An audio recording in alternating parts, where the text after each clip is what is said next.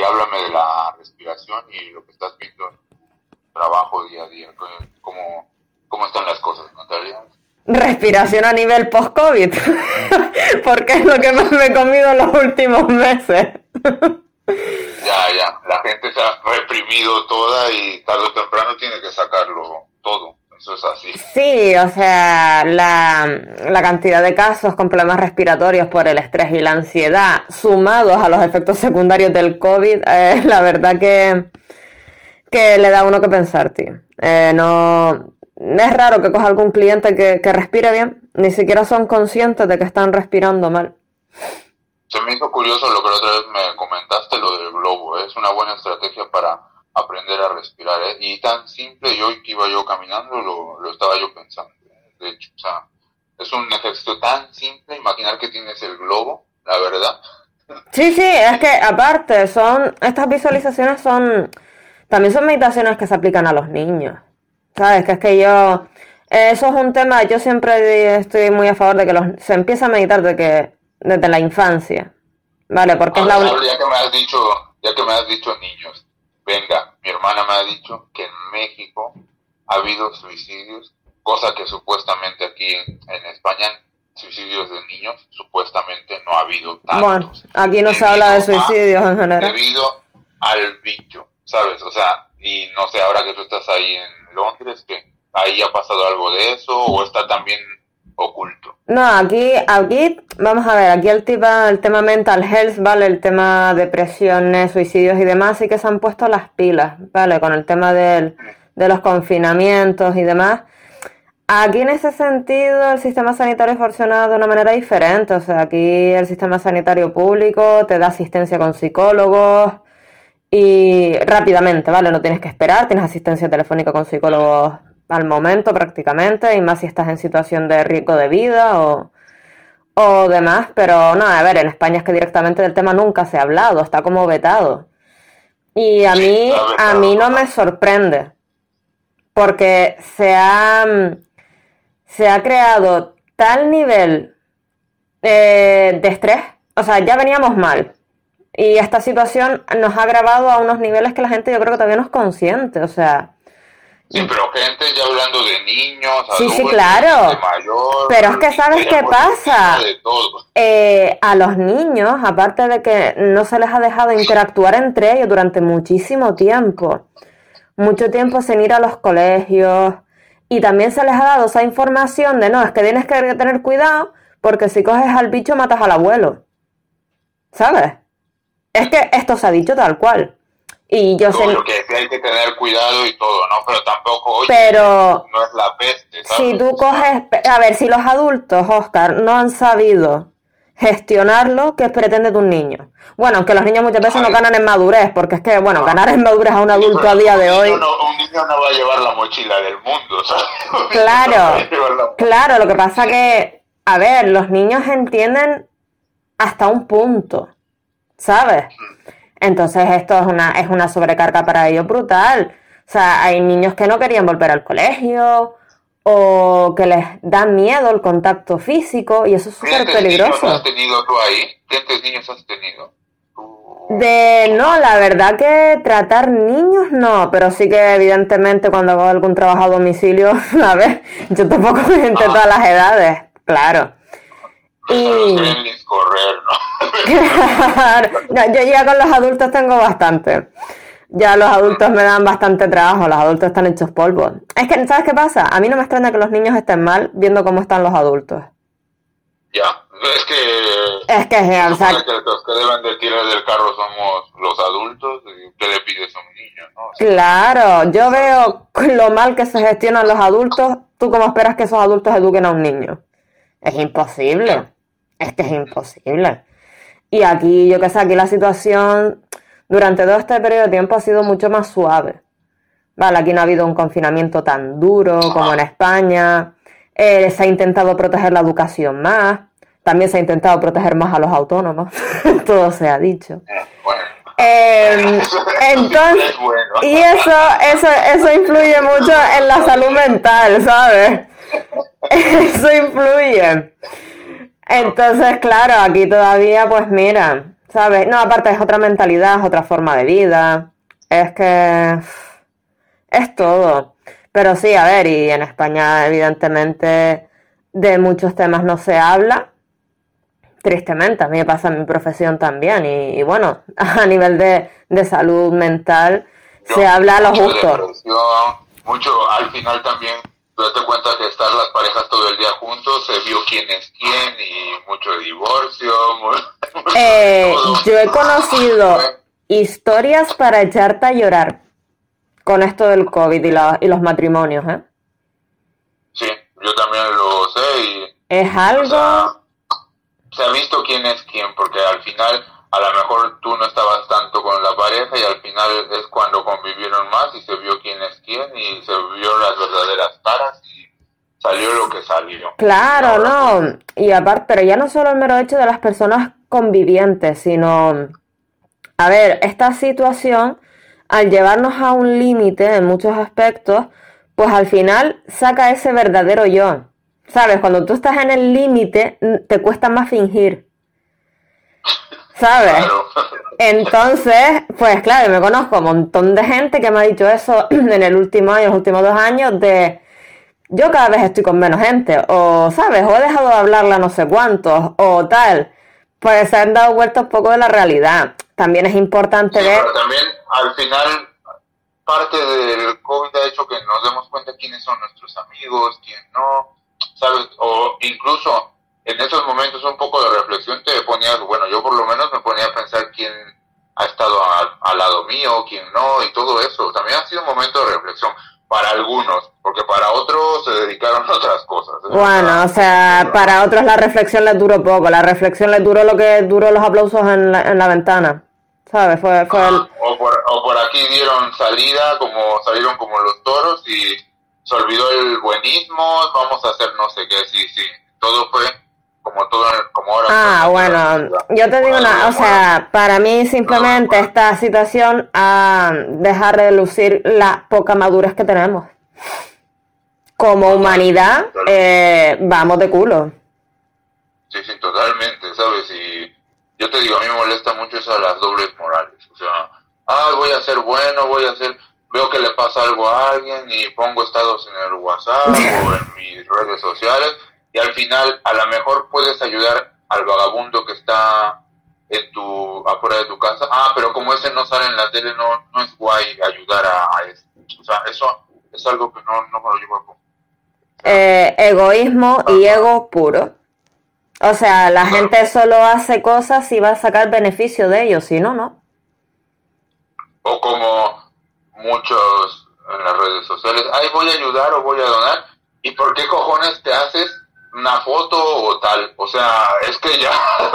ah, sí, claro, pero eso siempre, o sea, la gente, la gente eso de la filantropía no, no lo ha pillado todavía, ¿sabes? No, no, no han entendido eso de que yo no tengo por qué tener una cámara metida en el culo para grabar todo lo que hago siempre, ¿sabes? Y mostrárselo al mundo.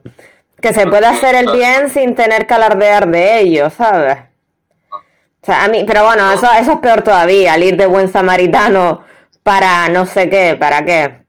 Para pues toda la historia que se mueve por internet y todo esto que, que me da sí, quedas como, el quedas como el filántropo y por detrás estás diciendo ah, qué asco, que muchos son así. ¿eh? Claro, pero ¿sabes qué es lo peor? Ah, Realmente hace falta ayuda, tío. O sea, es lo, lo peor. O sea, yo veo todos los días de mi vida, en mi trabajo, lo mal que está la gente, la ayuda que hace falta a todos los niveles. Chacho, ayuden de verdad, joder, no ayuden simplemente para hacerse la puñetera foto para conseguir ahí más seguidores o más mierdas, o sea, es horrible. Hace falta ayuda emocional, todo, ayuda para todo, amor propio. Todo, todo, todo, hace falta todo, porque ¿sabes? Es el problema.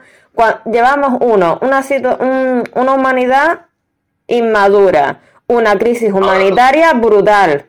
Exacto, cuando hablan de redes de muchos hablan del reset económico y tal. Oye, pues también tendría que haber un reset espiritual, ¿no? Porque es que ya... Joder, te diré, el reset solo. Ah, no, no, el reset que les importa mucho es que el dinero, que tal, que el dinero sí es importante, pero al final el dinero es un... ¿Sabes? Y yo tampoco voy, últimamente estos año y medio por ahí ya me he dado cuenta que el dinero es un medio, no es como en su momento. El dinero para mí no es mi fin. Que era arcas, arcas, Claro. ¿Me entiendes? A ver, el dinero no es mi fin, el dinero no es mi fin, pero evidentemente yo estoy abierta a que el universo me mande todo lo que quiera, ¿sabes? O sea, que si mañana me toca una lotería, yo no lloro. Luego vamos a vivir debajo del puente con los duendes. Evidentemente, evidentemente, y aparte, cuando mm, ser bueno en algo, ser abundante en algo, implica tener que serlo en todos los aspectos de tu vida, ¿sabes? Eh, el equilibrio consiste en eso. O sea, el buen samaritano, pero que reniega las otras cosas que les puede dar la vida, eso es como, no, es que yo quiero morirme soltero, reniego del amor, o no me cuido en la salud, pero, ¿sabes? Esto no es así. Si reniegas de eso es porque algo hay ahí detrás, ¿no? Evidentemente, no, aparte, estás renegando de una parte que es tuya también. ¿Sabes? Estás renegando una parte de tu vida y una parte que eres tú. Pero bueno, eso ya la gente. Eso, esto ya hay mucha peña que no lo entiende y tú vete a explicarle a la gente que es capaz de no poder comprarse su bolso de marca. Realmente necesitarían mm, trabajar con su alma, ¿sabes? Es que eso ya es otro rollo, cada vez cuesta más esto, ¿eh? Bueno, el, el bolso de marca, pero comprado a crédito o cómo? Porque Ah, sí, bueno, esa es otra también, porque yo veo a la peña, bueno, yo veo, yo veo no, a mí me cuentan, porque tú sabes que yo las redes no. Eh, a mí, no sé cuántas veces me ha dicho algún cliente eso de tía, es que yo veo gente en redes sociales y me pregunto, uno, ¿de dónde sacan el tiempo? Y dos, ¿de dónde sacan el dinero para viajar? ¿Sabes? Ah. Esa gente no trabaja. Pues claro, o sea, es que... típico, ¿no? Como, como el meme que está por ahí, ¿de qué trabajará esa gente? ¿De qué trabajará? Venden, venden cosas ilegales, porque si no, no te cuadra. No, no, mentira, si vendieran cosas ilegales tampoco tendrían tanto tiempo. O sea, Recuerda que también hay muchas niñas por ahí corrompidas actualmente. bueno, Eso es otro tema para cortar. Hay mucha tela que cortar en este. ¿sabes que Yo siempre me pregunto. Oscar, ¿y qué va a hacer de toda esa gente cuando a lo mejor de repente un día nos quedemos sin internet? echarse a llorar como lo que está pasando ahora actualmente con algunos influencers de, de Rusia. Pero eso va a pasar. No le estás llorando al tema de tu país, estás, no. Estás llorando a la villa de privilegio. Sí. A eso es lo que le lloras. No le lloras a tu gente, no le lloras a Ucrania, no, no, no. Le estás llorando al dinero, que es lo más lamentable que puedo ver. Que sí, que hay que vivir, que tal, que tienen No, no, pero no estamos hablando solo del dinero. La gente está llorando porque sin redes ya no pueden alimentar su ego. Exacto. ¿Sabes? Es más Nos triste todavía. O sea, las preocupaciones básicas, o sea, eh, hay una cosa que se llama la pirámide de Maslow, en los que te habla de, de las necesidades vitales del ser humano, ¿no? De cómo, pues, primero nos centramos en sobrevivir, en lo que es comer, ¿sabes? Eh, para estar vivos. Y después cómo vamos teniendo más necesidades que vamos supliendo a medida que vamos completando las otras, ¿no? Pues lo más importante para ti es mantenerte vivo, tus constantes vitales. Y ya después te preocupas por estar vestido, ¿sabes? Y así sucesivamente. Pues esta gente ha Como pasado. decía- como decía Forrest Gump, ¿no? Lo demás es avaricia. ¿no? Sí, pues es que esta, esta peña ha pasado del necesito comer para estar vivo a necesito likes para estar vivo. Y necesito de lo más caro porque eso es lo que es. Claro que sí. claro. Claro, es que si no, no mola, ¿sabes? Si no, no mola. Qué triste, tío. Eh, pero ¿sabes qué pasa? Después esa gente son los que se tienen que gastar todo ese dinero que ganan en las redes en médicos y en terapeutas. En mí, por ejemplo. ¿Sabes? Es, no, pero es, verdad porque lo, sé, lo he visto, muchos de ellos van a terapia. Claro que tienen que ir. Cuando te das cuenta que no, teniendo todo, el tener todo no es la felicidad. Pero es que, Oscar, eso no es tener todo.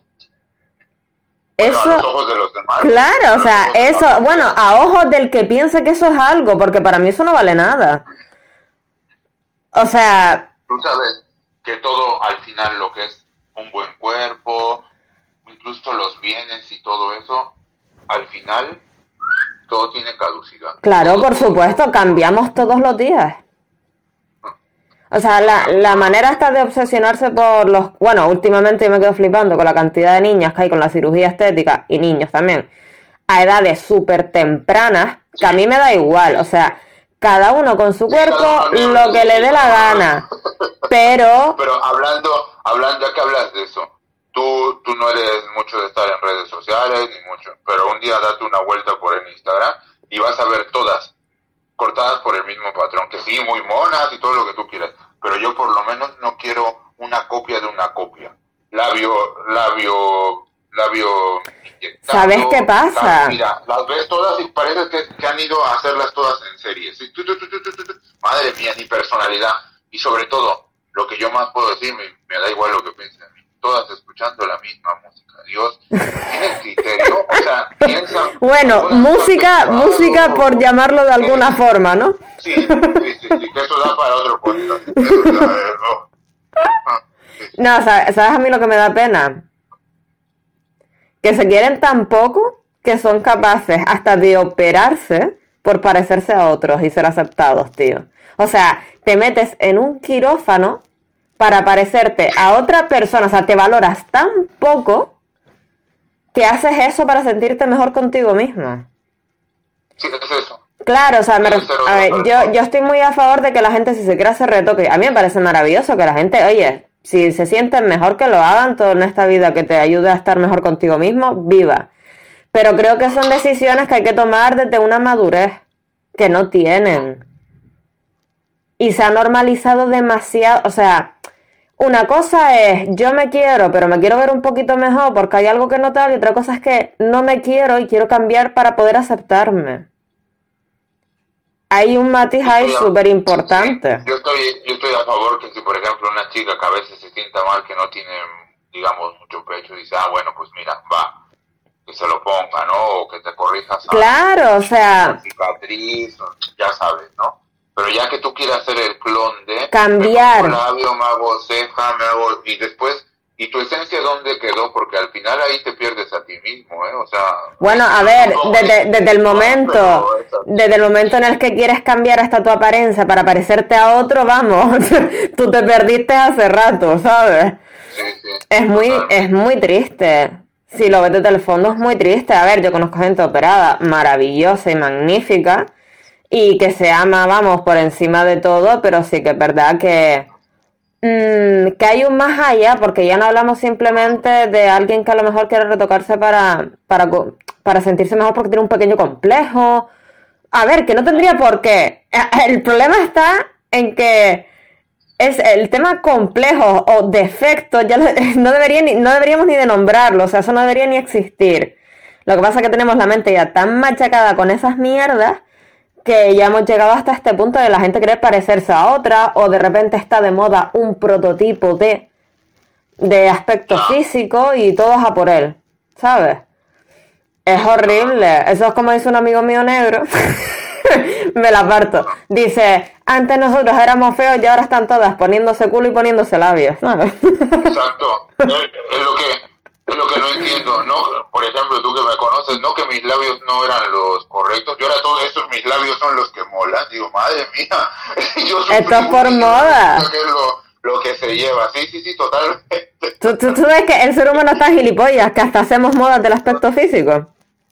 Ajá, o sea, es que están, hablando de que tan absurdo. un amigo así, y así negro, de hecho también hay, dicen antes nos criticaban por ir vestidos así, y ahora los blanquitos también llevan pantalones así. O sea, es que es real, es totalmente real. ¿eh? Sí, claro. Antes vestiste como negro era de lo peor. Y ahora tú le copias el estilo y a lo mejor tú ni siquiera has salido de tu barrio en toda tu puta Pero como ahora está internet, no tienes que salir del barrio.